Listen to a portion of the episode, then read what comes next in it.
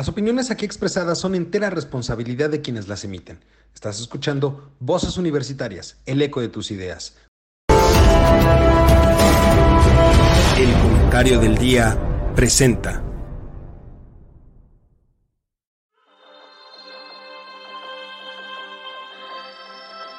En una época donde el conocimiento y la información son fuentes de poder, se necesitan voces capaces de explicar el entorno, comprometerse con la verdad, representar el sentir de la sociedad y expresar la universalidad de pensamientos. Un espacio de análisis, opinión, debate y crítica de temas de actualidad sobre economía, tecnología, política, cultura, gobierno o sociedad. Bienvenido, esto es Voces Universitarias, el eco de tus ideas. Comenzamos.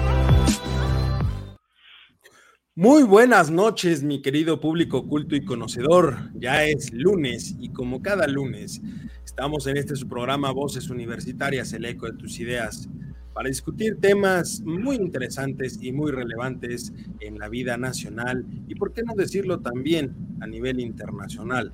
También este país puede ser motivo de eh, noticia a nivel internacional.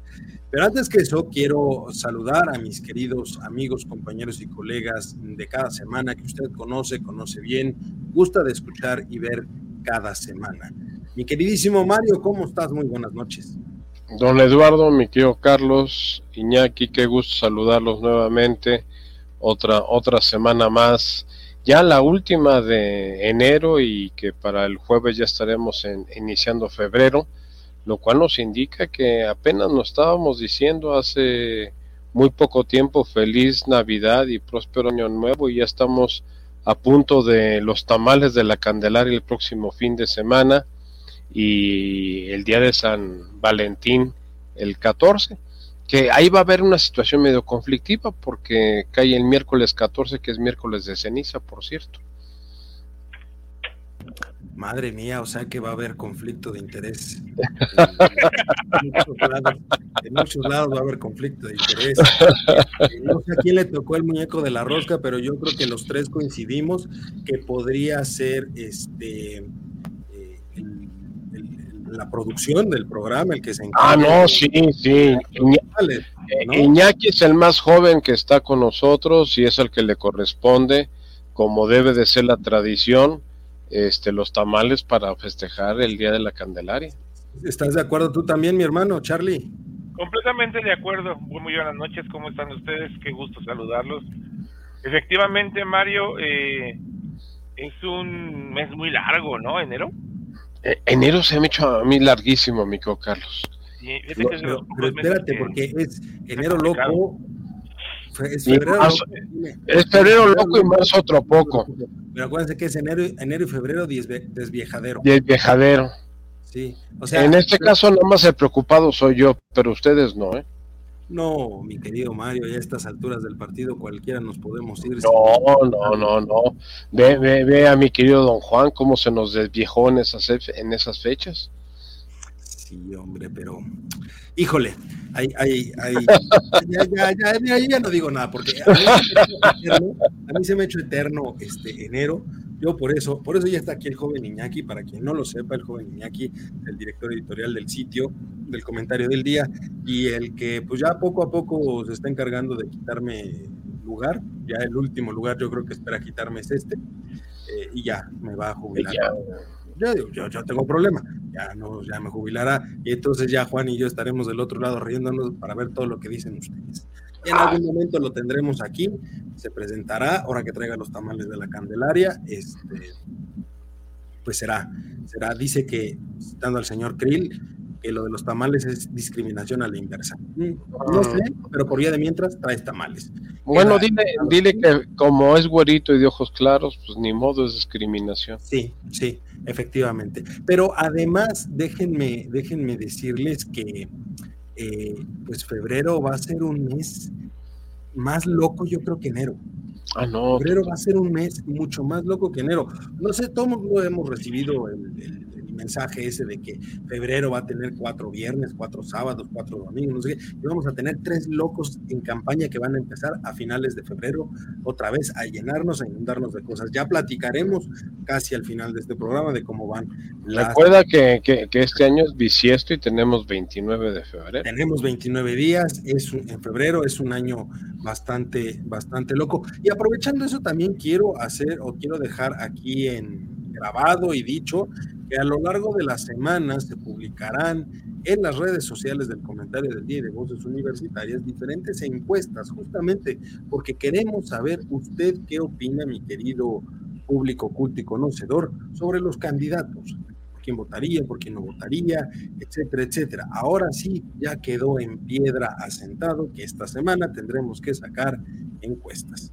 Pero antes que eso, yo quiero hacer una aclaración específica hacia los integrantes de este equipo.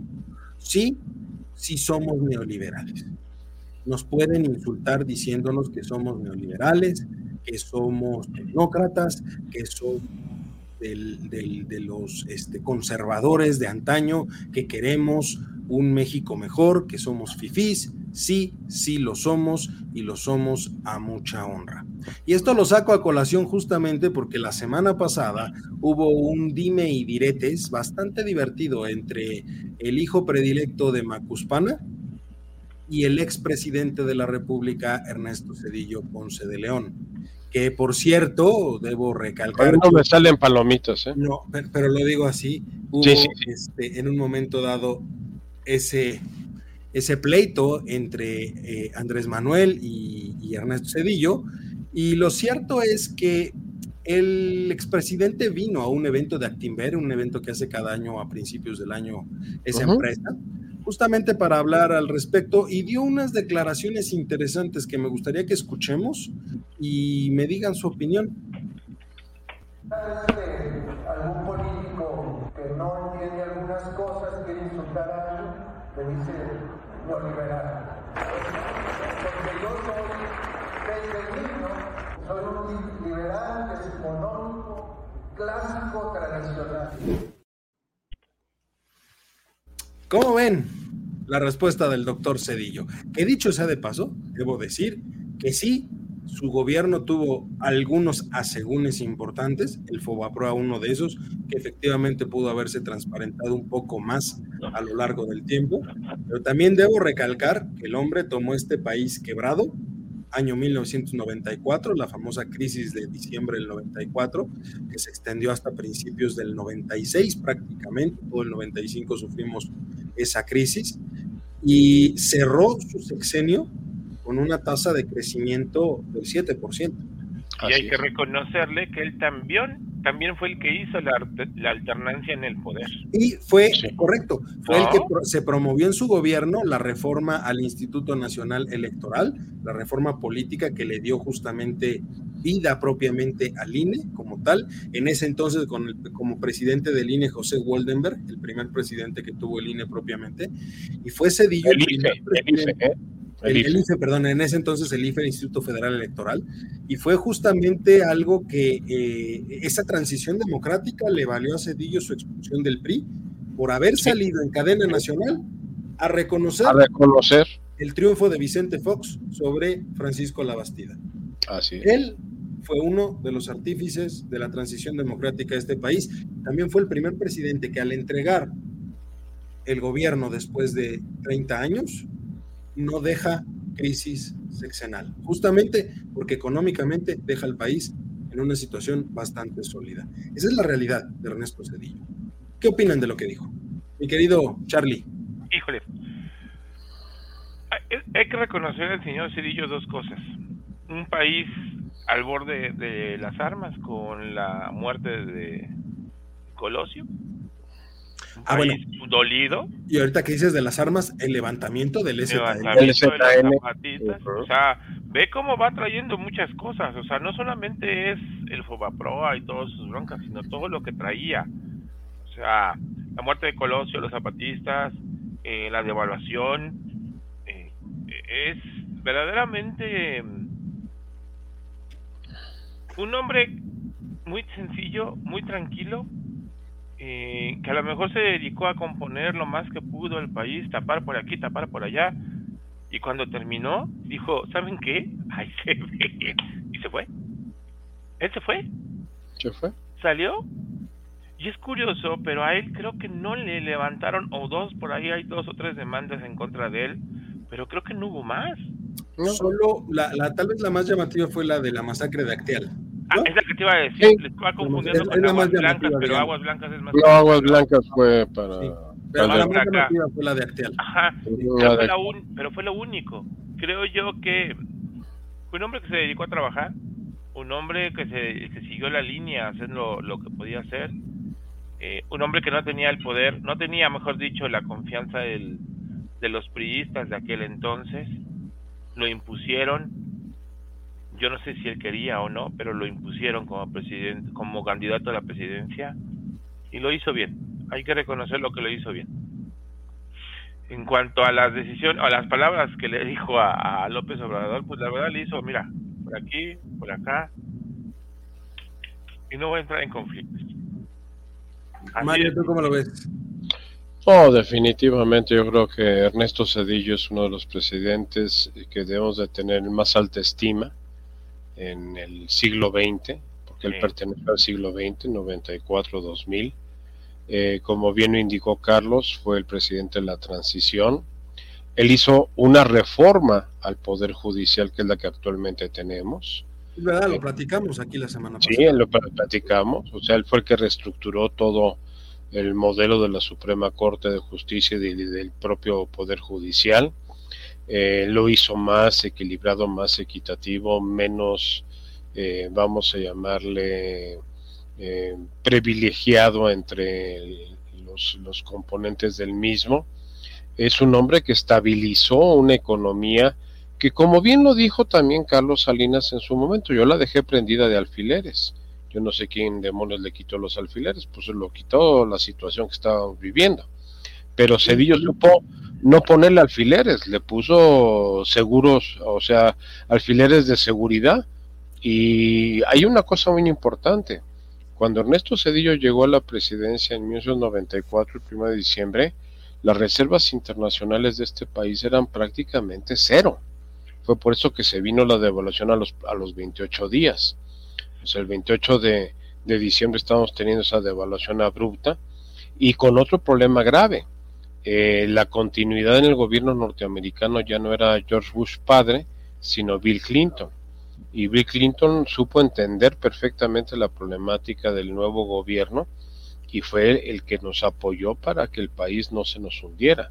O sea, el manejo de los famosos tesobonos, Mario, no, no, no sé qué opinas de esto, pero yo creo más bien que Bill Clinton entendió la coyuntura de lo que era México en ese momento. En ese momento, sí. Porque acababa de entrar en vigor el, el tratado y, y si, si, se iba al demonio la economía mexicana, eh, ellos iban a salir muy perjudicados porque el tratado iba arrancando, pero, pero también México en ese momento sí podía, el famoso efecto tequila, sí podía jalar a las economías sudamericanas para, para caerse y eso era un riesgo muy fuerte para Muy fuerte, no, ya, ya lo habíamos vivido, ya lo habíamos vivido, don Eduardo. El primer efecto tequila que tuvimos fue en el 82, con la crisis, de la, deuda.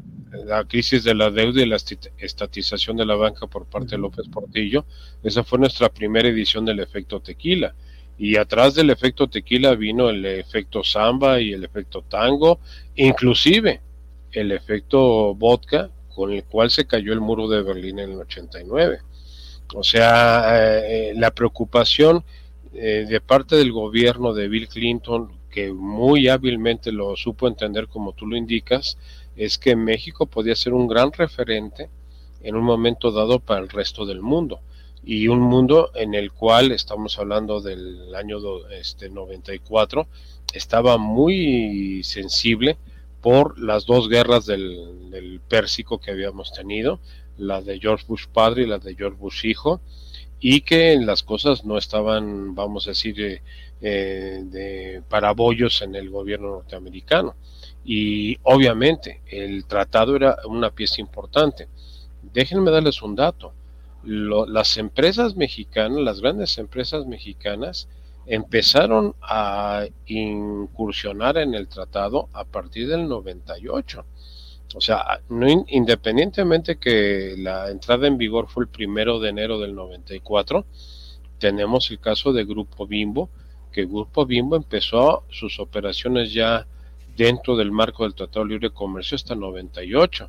Y así muchas empresas también, como fue Televisa, como fueron... Pero finalmente fue, fue, por mucho de los asegúnes de la, del, de no, por, O sea, si, si, se acuerdan, estuvo el tema, por ejemplo, de los transportistas que no los dejaban pasar de en la frontera porque los no, no. con las normas de tránsito en las carreteras de Estados Unidos. Y hay que decirlo, el equipo en ese entonces de Cedillo. Ah, no. O sea, era gente que se hablaba de par funcionarios de Estados Tú Tienes a un Herminio Blanco, que era secretario de Economía en ese momento, que se hablaba de tú a tú con el secretario de Comercio de Estados Unidos. Y eh, el gabinete que, tenía Ernesto Cedillo era, estaba Santiago Levi, estaba el mismo este, José Ángel Gurría, o sea, este, el mismo Labastida que tú mencionabas como candidato en un momento determinado, o sea, era gente de primer nivel. O sea, los presidentes priistas podrán decir lo que quieran de ellos, desde la época inclusive del propio eh, Luis Echeverría o de este, López Portillo, pero su gente, la gente que tenían los gabinetes eran de primera línea. O sea, ellos podían tener sus ideas locas y cosas irrelevantes. El otro día yo platicaba en una reunión que tuve de que durante muchos años yo consideré que el peor presidente que había tenido este país había sido Luis Echeverría. Pero ahora me arrepiento de haber dicho eso, ¿eh? Y reconozco que, que, Luis Echeverría, entre sus loqueras y sus puntos de vista, tal vez fuera de momento, no, no, no, no, no que, no que estuvieran mal, sino que estaban fuera de tiempo, pero es el creador de la ley federal del trabajo. O sea, la ley federal del trabajo no existía hasta el, el sexenio de Luis Echeverría había, una ley del trabajo que era ahora sí que por cada estado y cada quien la manejaba como se le daba la gana. El que crea la ley federal del trabajo que gobierna actualmente el país es Luis Echeverría. El que creó el Infonavit es Luis Echeverría. El que creó el CONACIT es Luis Echeverría. El que creó la, la UAM la Universidad Autónoma Metropolitana, Luis Echeverría. Oye, directamente fue uno de los sexenios de mayor eh, presencia turística de México en el mundo, ¿eh? Ah, porque iniciamos todo el proyecto de Cancún, o sea, Luis Echeverría se inicia el proyecto de Cancún. Y la esposa, la primera dama de Luis Echeverría, Doña Esther. Doña Esther, este, Zuno. Zuno. Echeverría, ¿no? pues también le gustaba viajar y, ella, recordemos que ella es la que vestía los huipiles y se vestía. Sí, sí. O sea, dio a conocer la cultura mexicana. Ah, claro. conocérselo, ¿eh? No, y, fue cuando descubrimos el, centro histórico, fue cuando descubrimos el templo mayor y fue cuando hicimos una serie de cosas. Eh, er, fue un sexenio muy controvertido en el tema empresarial y con los grupos empresariales porque veníamos con la tensión que se generó en el sexenio de Díaz Ordaz. Oye, pero de ahí brincamos, por ejemplo, Mario, o sea, Echeverría logró hacer muchas cosas, pero brincamos hasta la parte, a lo mejor de... Hola, Echel, buenas noches. Qué bueno que, que estás aquí con nosotros, qué gusto tenerte. Se le congeló. Se congeló un poquito. Hola, buenas noches, disculpen la demora. No, al contrario, al contrario. Este, nada más rápido, Mario, para pasar con Michelle. De ahí pasamos al, o sea, el, no, no, no. De, López Portillo, de, de la Madrid. De la Madrid, de Salinas. llegamos con Cedillo y realmente no. el, hombre, sí puede hablar de en términos económicos. Ah, no, no, puede hablar de términos económicos y yo te diría que para mí el mayor logro de Ernesto Cedillo en su sexenio fue el tema de la educación superior en México él es el creador a través de Olimón, de, este, de, la Secretaría de Educación Pública del famoso Acuerdo 279, el cual liberó, liberó a las universidades privadas en este país. O sea, realmente eh, Olimón Rojas, que era el secretario de, Educación en ese momento, y como Cedillo había sido secretario de Educación también en el gobierno. decir, él, puso muchas de las políticas. Ah, la secretario de, Salinas. La Federación de la, de la Educación en México es, es, de, es de Cedillo. O sea, siendo secretario de Educación Pública, con cuando le desaparecen programación y presupuesto por solicitud de nuestro buen amigo, este, el de, Hacienda, este, Pedro Aspe, que, que, se, eh, vuelve a regresar la Secretaría de Programación y Presupuesto. Como, a las barbas. Pues sí, o sea, sentía que, que, no. Hay que recordar que fue una época donde empezaba a pesar más la Secretaría de Programación y Presupuesto que la Secretaría de Hacienda. Obviamente, porque la Secretaría de Programación y Presupuesto es la que gasta. es como la. Ah. no le gustaba mucho a Pedro Aspe. Pero, desaparecen y lo hacen al secretario de Educación cuando mandan a nuestro buen amigo Manuel Barlet como gobernador de Puebla. Efectivamente. Porque inició el gobierno de, Salinas como secretario de Educación. y en los dos años que estuvo Ernesto Cedillo al frente de la SEP, Ernesto Cedillo hizo cambios muy eh, profundos y fundamentales y principalmente se dio cuenta de la problemática que había en la educación superior. Bueno, te voy a dar un dato más, les voy a dar un dato más.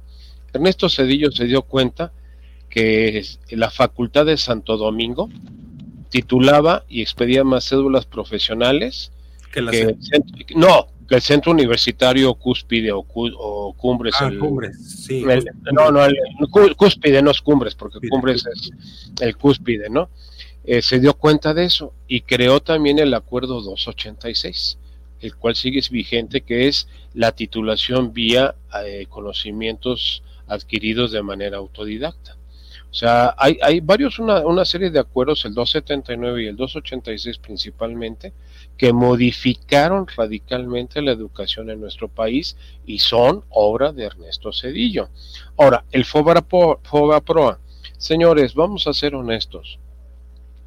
Si no se crea el FOBAPROA, toda la gente que teníamos tres pesos depositados en la banca los hubiéramos perdido. O sea, porque lo que hizo Ernesto Cedillo fue salvar con los fondos federales el ahorro de todas las personas que teníamos depositado dinero en cuentas de cheques, en cuentas de ahorro, en depósitos a plazo, o sea, a los depositantes de los bancos. No salvó a los accionistas, no los salvó, eso es una gran mentira. Los accionistas, inclusive, varios de ellos cayeron en la cárcel. O sea, varios de ellos fueron a dar a la cárcel y, después de eso y recordemos que fue la época donde una gran cantidad de instituciones financieras desaparecieron. Desaparecieron y fueron adquiridas por grupos internacionales. Así es. estaba bastante sano, pero muchos de ellos fueron adquiridos, Banca Cremi, este, Bancrecer, Vital. Eh, Vital, o sea, todos ellos fueron adquiridos por la banca internacional.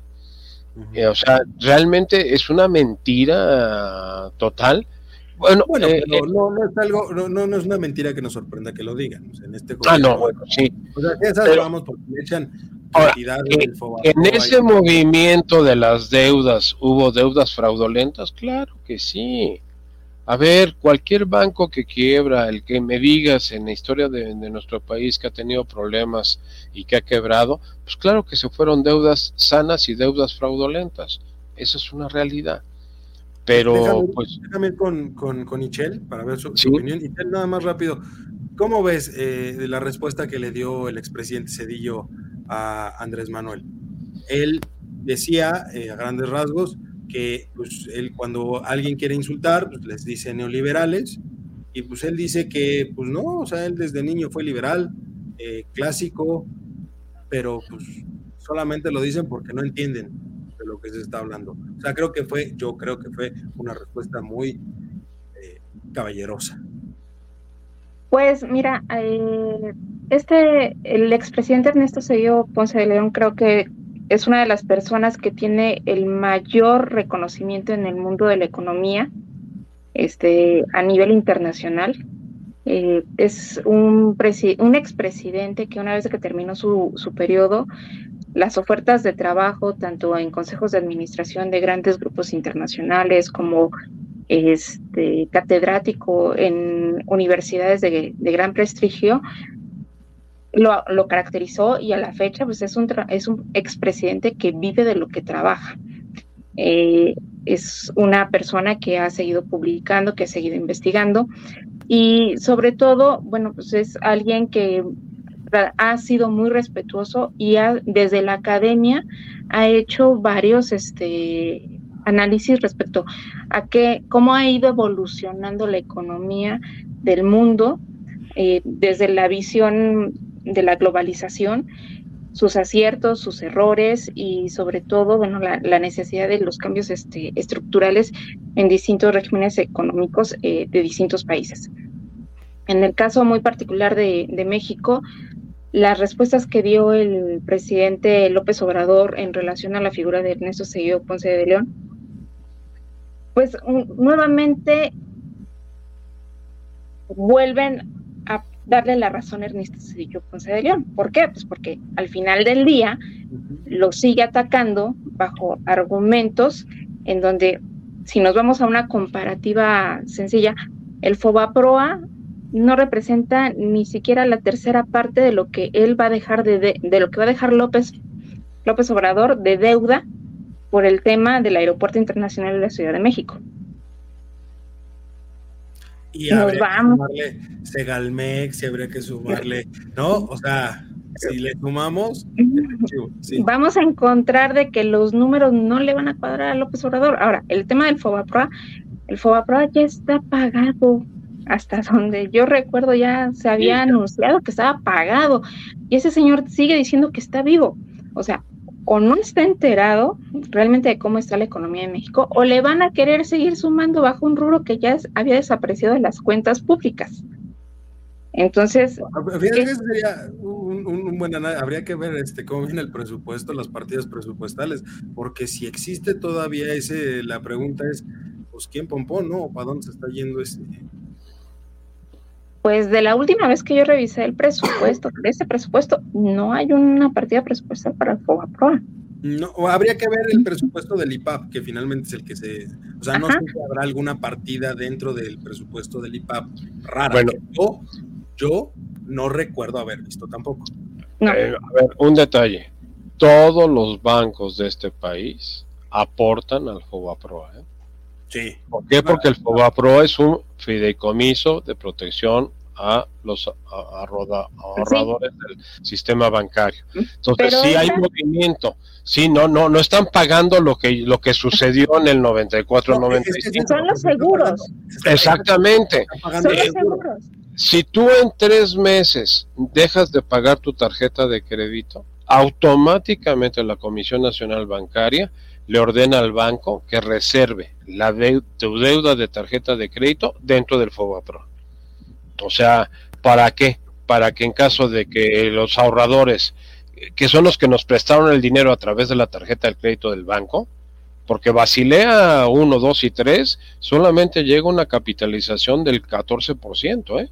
Bueno, que aquí ha sido un poco mayor, ¿eh, Mario? O sea, las, leyes de la comisión mm, eh, a ver, eh, no llegan, no llegan a, la época que teníamos el famoso encaje legal. No. El encaje legal llegó a este país a ser del 80%. Sí, pero, pero, pero hoy, la, o sea, eso sí, la banca sí tiene un nivel de capitalización, no voy a decir extremadamente alto, pero sí más alto que lo que dice la normativa de Basilea, que es lo que nos ha ayudado hoy a tener un sistema financiero un poco más sólido no estoy diciendo que estamos en la maravilla, pero... No, pero está, está sólido, está sólido. resiliente a todo lo que ha sucedido, o sea, es, esa parte sí, ¿no? Pero vamos a decir, o sea, la cuenta de Fobapro existe y Fobapro ha, ha, ha, cubierto ahorita los grandes este, desfalcos que hubo con, con, empresas financieras. Banco, este, el de, ahorita se me va el nombre del, este último banco que quebró, el de queda también venta de muebles. FAMSA. FAMSA. FAMSA. FAMSA lo cubrió el FOBAPROA. Sí. claro, tiene un límite, igual que en Estados Unidos, tiene un límite. La gran confusión para la gente es cuando hablamos del FOBAPROA, estamos hablando sí de la figura de fideicomiso, pero a manera de seguro. O sea, lo que se usó en aquella época con fondos públicos para sanear el sistema financiero ya se cubrió. Y lo que está ahorita en aportaciones al fideicomiso es la aportación de la banca, como bien mencionabas tú, Mario, para cubrir los seguros. Para cubrir los posibles defraudamientos. De un, de un problema sistémico que implica en la quiebra de un banco. Exactamente. Ahora, Son dos, dos partidas presupuestales diferentes. Distintas. Ahora, déjenme darles un dato. Quien creó toda la estrategia de rescate de la crisis del 2008 del sistema bancario internacional fue Ernesto Cedillo porque Ernesto Cedillo aplicó exactamente la misma fórmula del FOBAPROA al sistema bancario de Estados Unidos y el internacional. Y fue cuando se emitieron los famosos dólares. Él, él, fue uno de los eh, académicos llamados por la Fed para analizar el tema de la crisis. De, cómo de la crisis del 2008. Y doy otro dato. Él, desde que dejó de ser presidente de México y hasta el día de hoy, es el director de estudios económicos de la ONU. O sea, él, él, sigue siendo uno de los personajes, como bien lo decía Chel, más relevantes. Hoy te estuvo, acaba de estar ahorita en la reunión de Davos, como el portavoz del pensamiento que tiene la ONU en cuestiones económicas a nivel mundial. nada más rápido, porque este, la verdad es que el siguiente tema me interesa que nos metamos los cuatro de lleno. Este, y Chel, entonces, fue una respuesta, digamos, adecuada, ¿no? Así es. O sea, yo creo bastante educada, ¿no?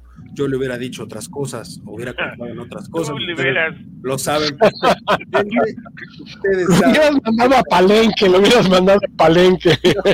Lo hubieras mandado directito a su rancho y sin regreso. Muy, muy distinta pero no soy tan educado como lo es el expresidente Cedillo.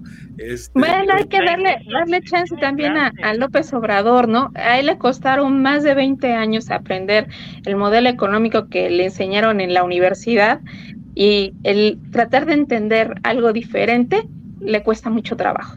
Sí, el problema es que aprendió en 20 años el modelo que se dejó de usar 20 años antes. Exacto. Aplicando el modelo del 76. Tienes razón, Mario. Luis Echeverría no ha sido el peor presidente. No, no, no, no, no, no. Ha sido Andrés Manuel López Obrador. en, en 2018 implementó lo de 1976. Oigan, quiero irnos, quiero que nos vayamos al tema bonito, al fuerte del programa de hoy, porque también echamos un buen rato con Ernesto Cedillo. Pero quiero que hablemos de la piedra de la Comisión Nacional de Derechos Humanos. Eh, quiero que veamos un pequeño video eh, donde da, eh, eh, es la comparecencia de, de Rosario eh, Piedra. Ibarra, Ibarra. Rosario No, Piedra de Piedra Ibarra, Piedra Ibarra. Su madre era Ibarra de Piedra. Así es. este, en su comparecencia ante el Congreso, relacionado justamente, da ella los logros que ha tenido esta comisión y su propuesta de desaparecerla. Y también viene en ese video la respuesta que le dio Germán Martínez. Muy buena, por cierto. Vamos a ver el video de las víctimas y hemos procurado prevenir cuando percibimos los casos en los que están en riesgo de serlo. Parece fácil, pero han sido cuatro años de empuje permanente para dejar atrás una dinámica institucional hecha para la simulación y el, y el, burocratismo, absolutamente funcional al acuerdo de impunidad y silencio prevaleciente entre las autoridades en los pasados 70 años. Esta ha sido la razón por la que impulsamos nuestra reforma porque padecimos ese acuerdo y por eso nos mantenemos firmes en la idea de transformar de raíz a esta Comisión Nacional, ya que no responde, dije, ya no responde a las necesidades del pueblo mexicano. Estamos convencidos de que es necesario que la Defensoría Nacional de los Derechos del Pueblo emerja como una institución nueva, más aún de que es indispensable renovar el sistema no jurisdiccional mexicano y por ende el sistema jurisdiccional existente para cumplir cabalmente con lo que dice el artículo primero de nuestra Constitución. Hemos hecho nuestra parte. Somos el único órgano constitucional autónomo que, se ha, em, que ha emprendido su transformación por iniciativa propia para dejar atrás ese esquema que nos impuso el neoliberalismo y crear otra institución que realmente le sirva al pueblo mexicano. Derribamos el mito de los órganos autónomos que necesitan burocracias doradas y presupuestos obesos para cumplir su supuesta misión. Mientras otros han emprendido batallas para defender sus grandes sueldos y prebendas, nosotros redujimos nuestro presupuesto combatimos la corrupción, desterramos los privilegios de los altos mandos, eliminamos los guardaespaldas y donamos sus seis armas a la Secretaría de la Defensa Nacional. Redujimos el parque vehicular, eliminando las asignadas a la presidencia y el comedor que se tenía para el servicio exclusivo de la presidencia con una chef es ahora un comedor colectivo que ofrece alimento gratuito a más de 200 trabajadores. De, de, la presidenta y de ningún alto mando de la CNDH en mi gestión podrán decir que gana más que el presidente de la República, que gastó millones en viáticos y banquetes o que usamos recursos públicos para bonos, percepciones extraordinarias, ayudas anuales o gastos de representación. No se podrá acusar de hacer ostentosos viajes al extranjero o de tener a nuestra disposición tarjetas corporativas. No tenemos parientes contratados. Tampoco contratamos a nuestros amigos para que hagan el trabajo que muy bien han podido hacer el personal de la comisión. Dijimos que éramos distintos y con hechos acreditamos que somos diferentes. Eliminamos el outsourcing y lo hicimos antes de que se aprobara la ley que lo hace obligatorio. Desaparecieron los eventos costosos y la publicidad. Ciudadana. Y mi pregunta es esa. ¿En verdad quiere usted dejar una impronta electoral en materia electoral, como lo dice su propia iniciativa? Que por cierto, entre paréntesis, dice, y dice usted que la Defensoría Nacional de los Derechos del Pueblo no podrá ser reelecta. Lo digo por si usted quiere reelegirse, hay que ser congruente con lo que se escribe. Porque para mi generación, a mi generación la marcó esta fotografía. La fotografía de su madre, plural. La fotografía de Cloutier, de Manuel Cloutier, no de Tatiana Cloutier, y de Manuel Cloutier, hijo y la fotografía de Cuauhtémoc Cárdenas, que nadie le puede regatear a este michoacano su compromiso con la democracia. Esta fotografía marcó a mi generación. Esta fotografía abrió a la pluralidad. Aquí hay tres personas que piensan distinto. Esta fotografía usted la debe honrar denunciando como persona violaciones a los derechos electorales de los mexicanos antes de que se abra la competencia a la Comisión Nacional de los Derechos Humanos. Esta fotografía, si usted guarda silencio frente a las violaciones, frente al dinero impúdico que se entrega a Claudia Sheinbaum, esta fotografía a usted le queda grande. Le queda grande la Comisión de los Derechos Humanos y le queda grande el recuerdo de su madre.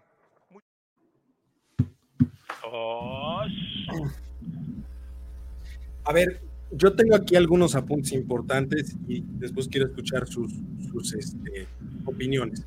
Primero, yo creo que donar seis armas garantiza la estabilidad eh, de la seguridad, sobre todo en Michoacán. yo creo que con seis armas dadas al ejército, pues es más que suficiente para cubrir los problemas de inseguridad eh, que hay en, en, varias partes del país, específico Michoacán, Guerrero, toda esa zona. Eh, luego, yo la verdad es que me quedo impresionado que en cuatro años haya logrado tanto la, Comisión Nacional de los Derechos Humanos, considerando que en ningún momento mencionó, o, lo único que mencionó en la comparecencia, porque debo reconocer que fue un rato de ociosidad mío escuchar la media hora completa de la comparecencia de Rosario Piedra, eh, pues dice que en esta, en esta administración se ha resuelto el 84% de las recomendaciones, o sea, esta, esta administración, mejor dicho, ha hecho o ha dado el 84% de las recomendaciones, del 54% desde que se creó en el 90, en los 90 la comisión. O sea, esta mujer no ha parado de trabajar y no ha parado de trabajar de acuerdo a lo que dice. Ya no hay escoltas, donaron seis armas. Creo que sí le quedó grande la Comisión Nacional de los Derechos Humanos y ella misma propone desaparecerla. Chel, ¿tú cómo ves? Bueno, eh, tenemos de nueva cuenta dos realidades. Lo que van los titulares de Andrés Manuel López Obrador de algunos organismos, eh, asignados en algunos organismos, a tratar de defender el por qué no es eh, viable el que se mantengan estos organismos, porque es la consigna del presidente. Y la otra es qué es lo que realmente está pasando con esos organismos. El día 24 de enero se llevó a cabo el examen entre pares de la Organización de las Naciones Unidas eh, en materia de derechos humanos. Esta revisión pues, se viene realizando desde el año 2009 a, México. Eh, una previa fue en noviembre del 2018 eh, y en esta llamó mucho la atención de que de los 193 países miembros de la ONU que participan en este examen entre pares, 116 le dieron recomendaciones a México en materia de derechos humanos. Entre estas recomendaciones se encuentra indudablemente el tema de la desaparición forzada, que es un tema muy importante y que la Comisión Nacional de Derechos Humanos con el registro de desaparecidos que está proponiendo, prácticamente es borrarlos de la historia, pero no de la memoria de las personas que siguen buscando a sus este, seres queridos, ¿no? Entonces, es ahí un tema en donde muchos países de estos 116 hicieron recomendaciones en relación con el registro de desaparecidos, la actuación del organismo garante de los derechos humanos, el tema de eh, la violencia a periodistas y este, los homicidios dolosos también es otra parte que, este, y, el garantizar el derecho a la libertad de expresión y que la Comisión Nacional de Derechos Humanos no ha hecho nada, absolutamente nada, por realmente este, investigarlos. ¿A qué se dedicó la Comisión Nacional de Derechos Humanos? A investigar lo de gestiones anteriores. Y se le olvidó lo que está pasando actualmente en el gobierno de Andrés Manuel López Obrador.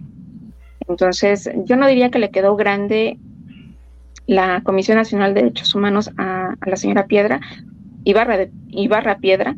Yo más bien diría que es de las de los titulares que han pasado por esa comisión, porque han pasado varios, ella es la más incompetente.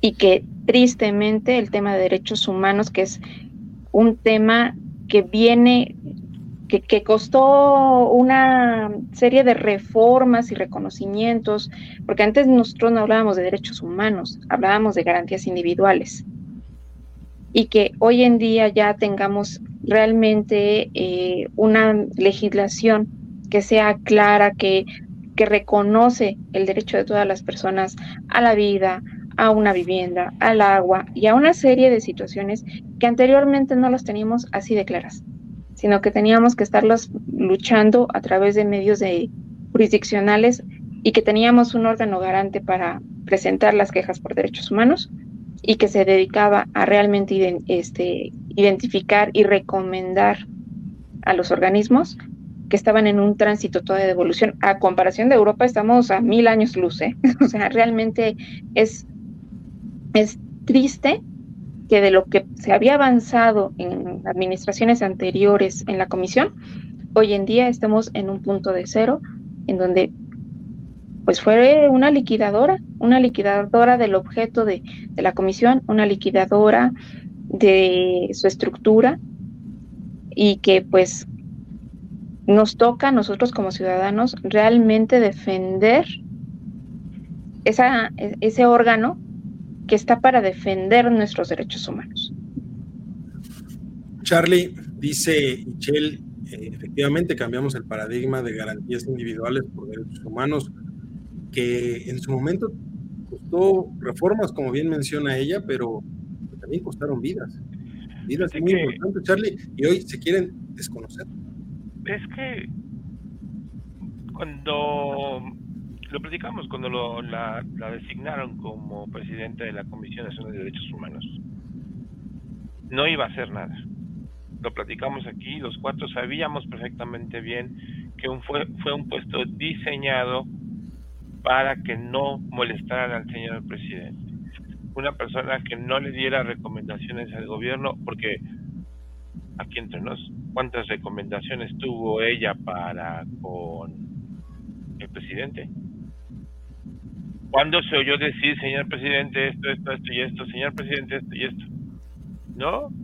Hoy lo oigo decir, no le tengamos miedo a desaparecer a las, este, ¿cómo se llama? A, lo, a las áreas autónomas, a los organismos, autónomos, ¿no? Señor presidente, le beso la mano y, y, sigo haciendo lo que usted me dice. Es lo que oigo, ¿eh? Pues tan solo ella, oyendo, ¿eh? ella debió de haber ido de la mano con la subsecretaría de gobernación este, de Encinas en el caso de Ayotzinapa. O sea, ella debió de ir de la mano con el caso de Ayotzinapa y nunca estuvo ahí. Ella debió de ir de la mano con las madres buscadoras y con todas las personas cuando se habló de la, del cambio de, la forma de conteo de los desaparecidos. Ella debería ir de la mano de las organizaciones eh, no gubernamentales que han levantado la voz para condenar más de 176 mil homicidios en lo que va Pero no hizo nada. Lo único que hizo fue ir a cobrar todos los días. Porque no hubo una sola recomendación para el gobierno. No hubo recomendaciones para otras asociaciones. Para el ejército. Menos. ¿No? Ya ha habido un montón de vejaciones por parte de, de la Guardia Nacional, por parte del gobierno, de la Marina. ¿Y qué dijo? ¿O qué ha dicho? Ahora con las madres buscadoras que las están raptando también, que las están matando. ¿Qué ha dicho? ¿Las acompañó a buscar a algún lado como lo hizo alguna vez Encinas? ¿No? O sea, es, un adorno. Perdóname, a este sí le voy a decir que le digas adorno y todo lo que tú quieras. Bendito Dios, una Porque no, es que no es posible que en cuatro años no haya hecho nada y salga y diga, elimínenlo, porque no sirve.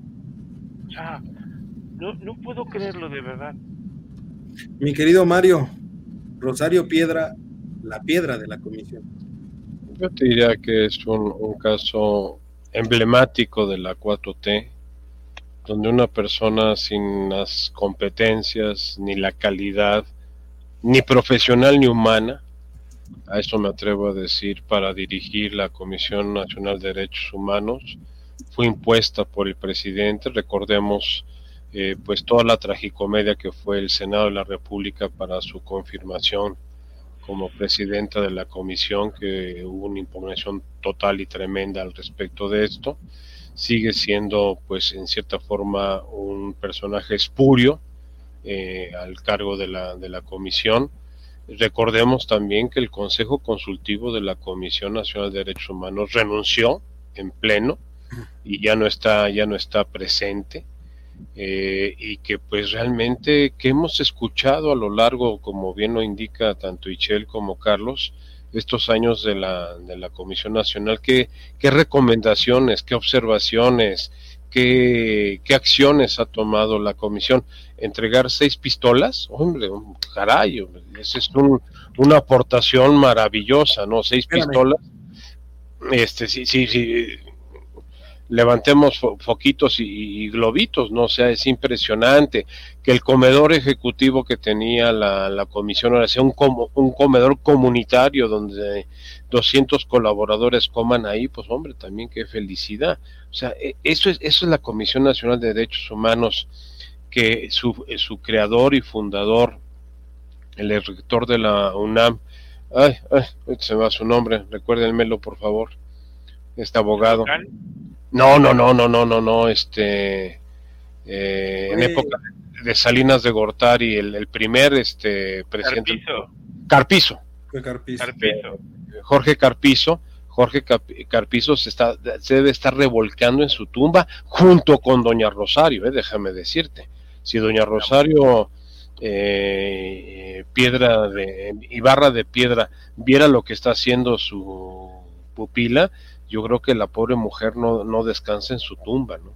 O sea, es, es trágico y, de veras decepcionante ver eh, que una persona tan incapaz, tan incompetente para poder dirigir uno de los organismos más importantes autónomos que teníamos dentro de, de nuestro país y que ayudaba a equilibrar, a regular las acciones de autoritarismo y de, y de exceso de, del ejercicio del poder de las autoridades con la población haya eh, prácticamente desaparecido de la contienda nacional. Entonces, es, es o sea, la señora está perdida.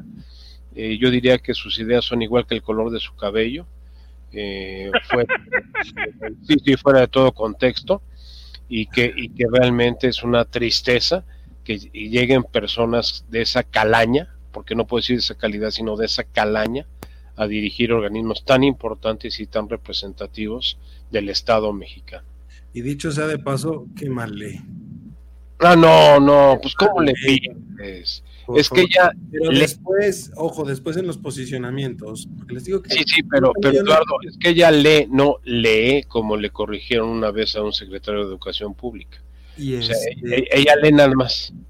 En, en los posicionamientos, eh, muy, muy herida ella, salió a decir que exigía que no se volviera a utilizar el nombre de su madre este, para, para denostar, eh, porque su recuerdo era más grande que... A ver, no hay manera. No, no hay manera, don Eduardo. No hay manera. Cuando, tienes a un, cuando, cuando tu propia madre fue uno de los grandes este, una de las grandes figuras en su momento, que defendió.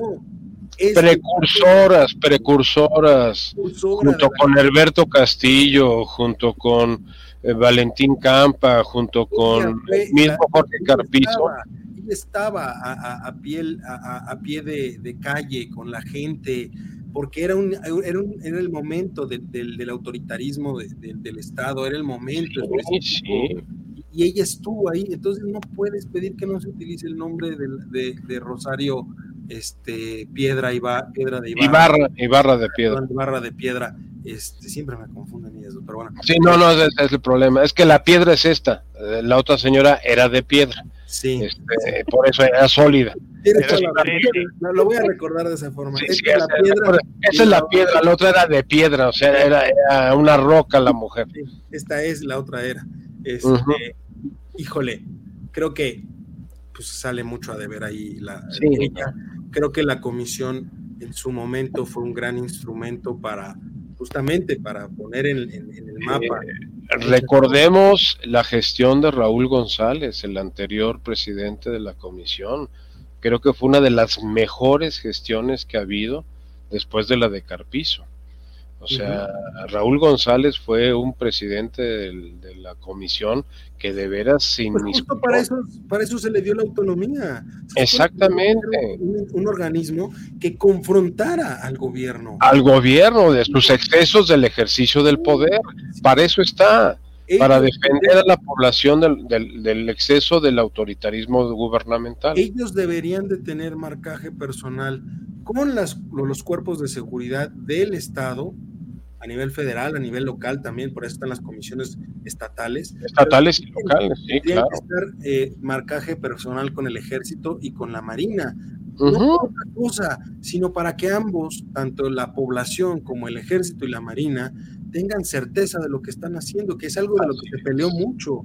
Por el, ejército peleó mucho el, sexenio pasado para que les dieran un marco jurídico que les permitiera. El general Cienfuegos el general Cienfuegos fue una persona que pidió por todos los medios que se le diera una ley regulatoria al ejército para, sus para el ejercicio de la seguridad pública. Y la, cual, la cual la oposición, que era Andrés, Andrés Manuel López Obrador, no la, no la dejó llegar a... Y la anterior comisión también hizo la recomendación de que se tenía que dar ese marco jurídico, ese marco las violaciones que podían llegar a tener los miembros del ejército y de la marina a la población terminaban sin ser juzgados bajo el amparo de la ley castrense. Eso se dijo y fue una recomendación muy importante desde el sexenio de Felipe Calderón, digámoslo con todos. como debe de ser, sí, como debe de ser. Que quede claro. Oigan, vámonos en estos últimos cinco minutos que nos quedan al, chisme bonito ese que le gusta tanto a Ichel. De las, del, del intercampaña, ¿dónde están ahorita nuestros tres este, eh, fairy tales, nuestras tres hadas maravillosas que están buscando conquistar a este país? ¿no? Eh, Campanita, eh, la hermana de Campanita, este, y Peter Pan. Por ahí anda este Peter Fosfo, eh, ahí andan los tres revoloteando por todos lados. Campanita, Wendy y este. Campanita, Wendy y Garfield. no, no, no, no creo que sea Peter Pan este güey. Debe ser uno de los niños perdidos del bosque. Me equivoqué. Es Campanita, Wendy y Garfield. No, un, no, un niño perdido del bosque. No, espérame, no. la señora Sheinbaum como Garfio. ah, bueno. Yo, le, yo le vería más que al cocodrilo. pero, pero bueno, oigan, en intercampañas hay muy poco que pueden hacer, pero creo que aquí yo quisiera conocer su opinión, porque creo que es un momento donde aquí es donde tendrían que hacer valer los partidos. En el periodo de intercampañas no puede haber llamado al voto, corrígeme, no. estoy equivocado en eso, no puede haber llamado al voto, pero sí se pueden utilizar en un momento dado los tiempos de los partidos en los medios de comunicación sin llamar al voto, es decir, puede salir Xochitl diciendo, hey, mira, fíjate que fulanito se acercó y me dijo que esta propuesta, bla, bla, bla, es muy buena. no, tampoco puede haber propuestas. ¿eh? Sí, lo, puede hacer si argumentan que es de alguien más, no propuesta de ella puede salir ella diciendo, esto me lo dio fulanito de tal, porque te apuesto 100 contra una que es parte de lo que va a hacer Claudia en su momento, porque sí o no, corríjanme si me equivoco, la autoridad electoral hoy en día sí se va a hacer de la vista gorda de lo que falta en estos 15 días. Por lo menos yo lo veo así. Creo que Xochitl encontró su discurso, ahora en el cierre de precampaña, que de hecho no habíamos podido hablar del cierre de precampañas, pero creo que ella encontró su discurso, este de vida, libertad y este vida y democracia. Vida, democracia. libertad y democracia. ¿No? Encontró su discurso. Claudia habla de continuidad y Álvarez Maínez habla. Es Fofo Fofo 2 habla, Álvarez Maínez habla. Habla. Este, entonces, yo lo veo así. No sé ustedes y quisieran saber su opinión de eh, uno rápido del cierre de precampaña y dos, este, ¿qué, qué, podrían hacer ellos en este periodo de intercampañas? ¿no? Michelle. Eh, tú, el, audio, creo que se nos pide el audio. ya. La legislación electoral es muy compleja, eh, la mexicana en particular, porque es una legislación que está pensada a partir de la desconfianza que genera el comportamiento por parte de los candidatos a un puesto de elección popular. En ese periodo de intercampañas, pues realmente, eh, bueno, el legislador tuvo como pensamiento el que se dirimieran todas las quejas que existieran entre los distintos candidatos ante la autoridad este, electoral. Y los mensajes que únicamente pueden estar haciendo los partidos políticos, que si bien es cierto, van a tener una eh, actividad bastante intensa, van a ser, tendrían, tendrían que ser genéricos. Es decir, únicamente pueden eh, presentar aspectos donde resalten qué beneficios tendría el hacer una elección hacia una postura política, o hacia otra. Su plataforma política, solamente pueden hablar Únicamente. de plataforma política. Únicamente. Si lo traemos aquí al programa, ¿lo podemos entrevistar de sus propuestas? No de propuestas, porque todavía no están en campañas. El periodo de campañas es después del día 22 de febrero, porque es entre el 15 al 22 de febrero cuando se hace el registro oficial y ya después ahí es cuando ya pueden hablar de un este proyecto de gobierno, un proyecto legislativo, o sea, toda esa parte. Y recalco, Hoy podrían venir a platicar de sus vidas, y recalco, gelatinas, cuánto sufrieron en ese proceso. ¿No? Para agarrar marido a esa edad que se casara con ella a pesar de que tiró el porque porque el, el, dar la continuidad a un proyecto de gobierno es bueno este pero sin entrar a demasiados sin entrar a una propuesta. Pues digamos que ahorita lo que tendrían que hacer es aparecer en los medios. Calladitos ah, pero aparecer en los medios. Es lo que creo que tendrían que hacer sin embargo, lo que sí hemos estado viendo, como bien mencionas, es de que pues hay un hay una serie de mensajes demasiado directos por parte de principalmente de Claudia Sheinbaum de qué es lo que se pretende hacer en, este en lo que sería su, su gobierno en caso de constituirse en gobierno. Eh, en el caso de Xochitl Gálvez, ah, todavía se siguen como que esperando. Por ahí he visto algunos otros, uno que otro spot en donde están tocando algunos eh, algunas fibras bastante sensibles. Eh, por ahí vi uno que era en relación a una madre que recibe una llamada telefónica, es de la megafarmacia, en donde le dicen de que ya el medicamento para su hijo ya está disponible y que le dice ella ya no es necesario porque pues el niño ya murió. Y en una voz en off te dicen que durante el tiempo que había, de que ya está operando la mega farmacia, solamente han surtido 67 recetas, ¿no? Ese es otro tema que tenemos que analizar a detalle. Por favor, tenemos que analizarlo a detalle. Necesitamos revisar ahí la logística del envío de los medicamentos. es, que aunque no haya logística, 67, recetas por 2.500 No, no, no, no me refiero a 67 recetas, sino la logística de un medicamento. O sea, ¿cómo vas a mandar desde ahí hasta la Sierra Tarahumara no, no, no, metemos después de ese tema porque da, para todo un programa completito. Sí, e, entonces no me parece mala el, el, planteamiento, sin embargo, creo que sí eh, va a mover muchas fibras para muchas personas porque este, el, el, el mensaje es eh, independientemente de que este gobierno ha sido negligente en muchos temas y que esos temas han dado como resultado la pérdida de vidas, ah, en el programa, en el último programa en el que participé, yo hablaba también sobre esa, sobre esa parte, también suma a que quienes tenían intención de votar no vayan a votar. Porque entonces el sentimiento es desgraciados todavía están lucrando con mi dolor, con mi pérdida. O sea, como que está faltando ahí ah, conectar. Es, doble filo y no lo han sabido rematar, creo yo, el mensaje, ¿no? Y de Álvaro Maínez, ¿cómo ves? Porque yo, no he escuchado nada de Álvaro Maínez. No, la, la verdad es que no, no, no se ha visto algo del, personaje, o sea, a no ser esos pequeños cortos en redes sociales, este, en donde dice estamos presentes, pero están presentes en qué? Están presentes en Monterrey porque no sale de Monterrey el señor de, Nuevo León. Era para que era para que él hubiera hecho arrancado campaña en, Guadalajara, ¿eh? en Jalisco. O sea, ahí hay un brazo duro de Movimiento Ciudadano. Como no arrancó ahí, lo único que te da a entender es que no lo quieren. No. Movimiento Ciudadano de Jalisco, dicho sea de paso, es el 80% de la base de votantes de Movimiento Ciudadano está en Jalisco y, no tiene el apoyo de, Jalisco. Este, antes de, ir contigo, Mario, para que cierres como solamente tú sabes cerrar esto, mi querido Charlie, este, entonces, ¿qué onda? ¿Cómo, cómo, cómo ves? Yo creo, yo creo es mucho tiempo el que tenemos, o sea que la legislación es ha sido muy larga en intercampañas, es muy larga.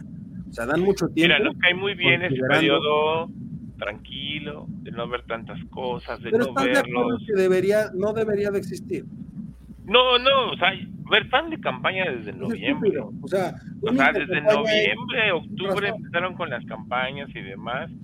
Pero déjame decirte que nos cae muy bien porque luego cuando vamos en el radio ya no escuchamos tanto los spots, como que los van, los limitan en ese sentido, ¿no? Entonces está bien, se agradece que no escuchamos tantos nombres ni nada por el Mira, yo le pediría a nuestro público culto y conocedor, que son muchos aquí en la Ciudad de México, en todo México y en el extranjero, sobre todo, allá en Europa del Este nos escuchan mucho, este, que no sintonicen el radio ya, no, no. Miren, mejor pónganos a nosotros en Spotify, en Apple Podcast o lo que vayan escuchando, y aquí nosotros les contamos el chisme bueno, bonito, echando la chorcha, y se ahorran muchas cosas. Ahorita les pasamos unos spots si quieren al final, para que no, para que vean que somos buena onda, les pasamos unos spots, para que escuchen a los tres, nada más por ahí. Mi querido Mario, tierra el chisme porque Don Eduardo, yo te podría decir que este el, el, único candidato presidencial que va a estar en función en los próximos meses va a seguir a partir de como hoy en la mañana y todos los días a partir de las 7 de la mañana mm. haciendo campaña. Porque él, él, es el candidato, él es el candidato y la, la muchacha esta que tiene ahí a su pinocha, pues nada más la, la, la, está manejando. O sea, Gepeto, Gepeto es el que está manejando realmente. por cierto, ¿cuándo se acaba la sección? Porque ella se tiene que ir a la campaña para Puebla. ¿Quién, la de Vilchis? Sí, va para. ¿La Vilchis Moza? Va para la, la Moza. Sí, va para la alcaldía de Puebla, pero jura lo que, la, que va a ir para allá y la van a seguir teniendo acá de, de Vilchis Moza. Pues sí, pues la a, a, la sección, digo, para la nuestra. ¿Cómo es posible? No, no, don Eduardo, por. Eh, son, son actividades este, complementarias que va a tener como candidata. Seguir diciendo, sí, sustantivas, que, que, que le dan le dan el, el, sentido y razón de ser de que exista la, la, la persona. No, mira, este, este periodo de intercampañas va a ser ahora sí que el así que la libertad total y absoluta para López Obrador, para todas sus loqueras que trae, o de las iniciativas del Plan C, o de las iniciativas del Poder Judicial, lo de que quiere que, tengamos este eh, dominancia en, el Congreso, tanto a nivel senatorial como a nivel diputados.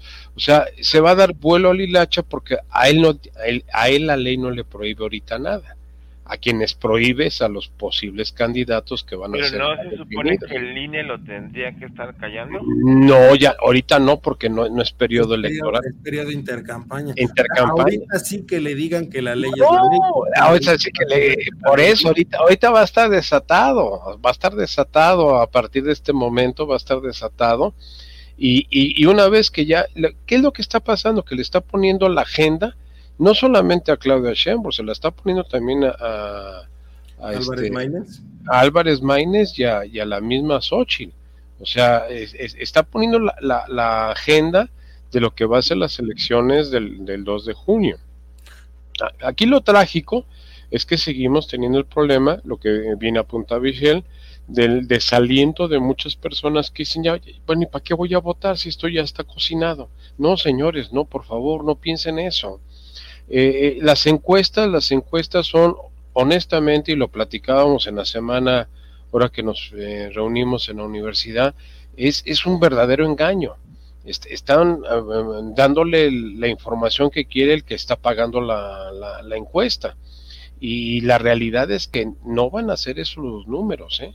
Yo cada vez estoy más convencido por las pláticas que sostengo con diferentes personas que pertenecen a diferentes niveles socioeconómicos y socioculturales de este país, que nadie está de acuerdo. O sea, nadie en, su sano juicio puede pensar que lo mejor que le puede pasar a este país es una continuidad de la 4T, por ningún motivo. O sea, en, en el estrato, aún los beneficiarios de los programas sociales, porque están conscientes que el, que el beneficio que están recibiendo el día de hoy de programas sociales está garantizado por la ley.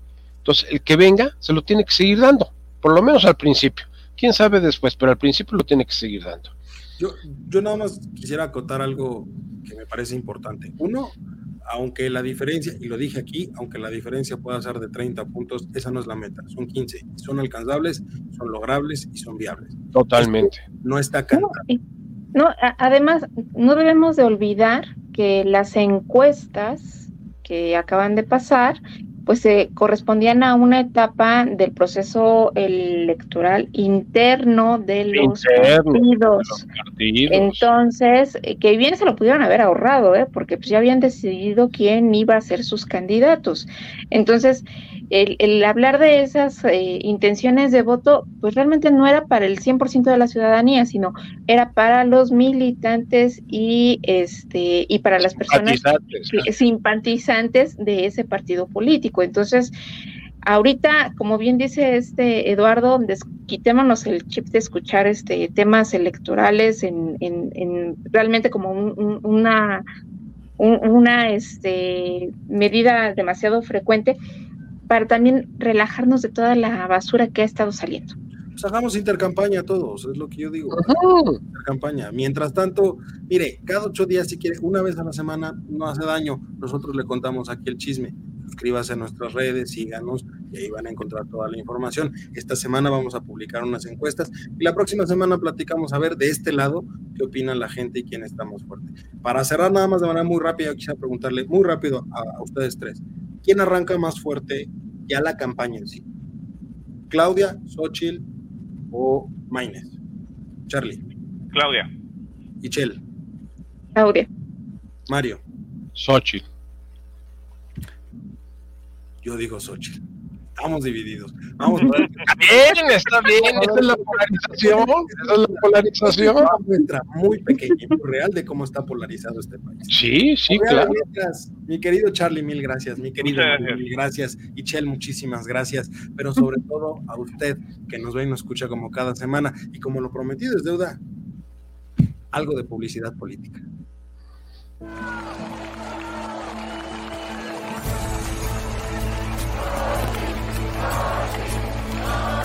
Durante mi precampaña he dicho que quiero ver un México donde los pobres dejen de ser pobres.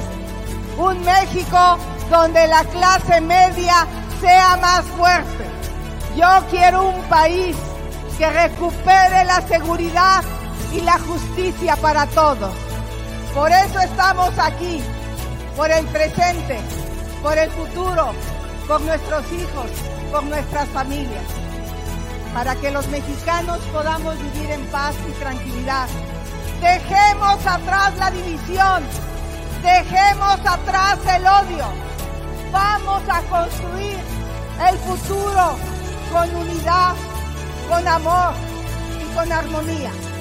Los mexicanos quieren vivir en paz, quieren vivir sin miedo.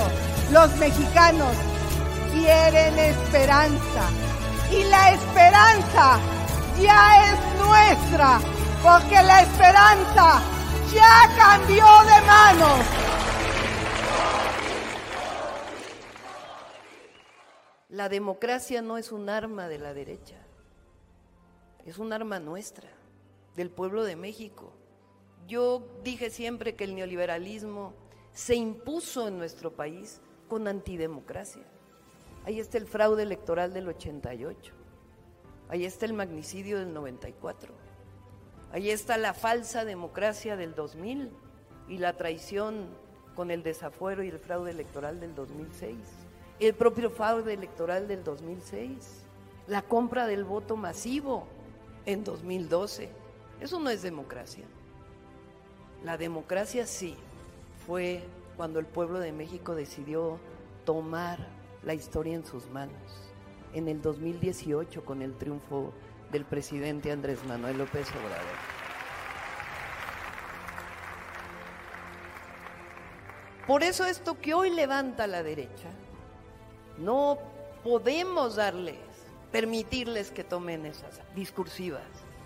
La libertad, el libre mercado como el espacio de la libertad con los salarios de hambre que se dieron durante tantos años del neoliberalismo en nuestro país, la libertad con salarios de hambre, o la libertad para ir a comprar nada a la tienda de la esquina porque no alcanza.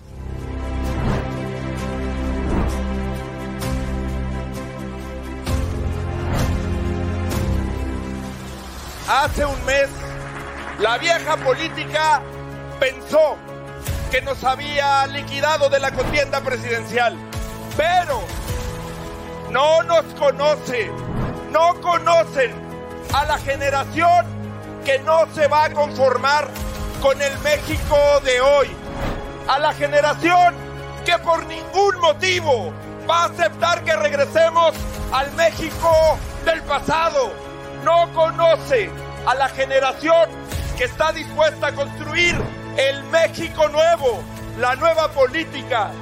Es ver a las personas con dignidad, es trabajar incansablemente por cambiar este país, es gobernar con valor, es enfrentar los problemas y poner en el centro a las personas.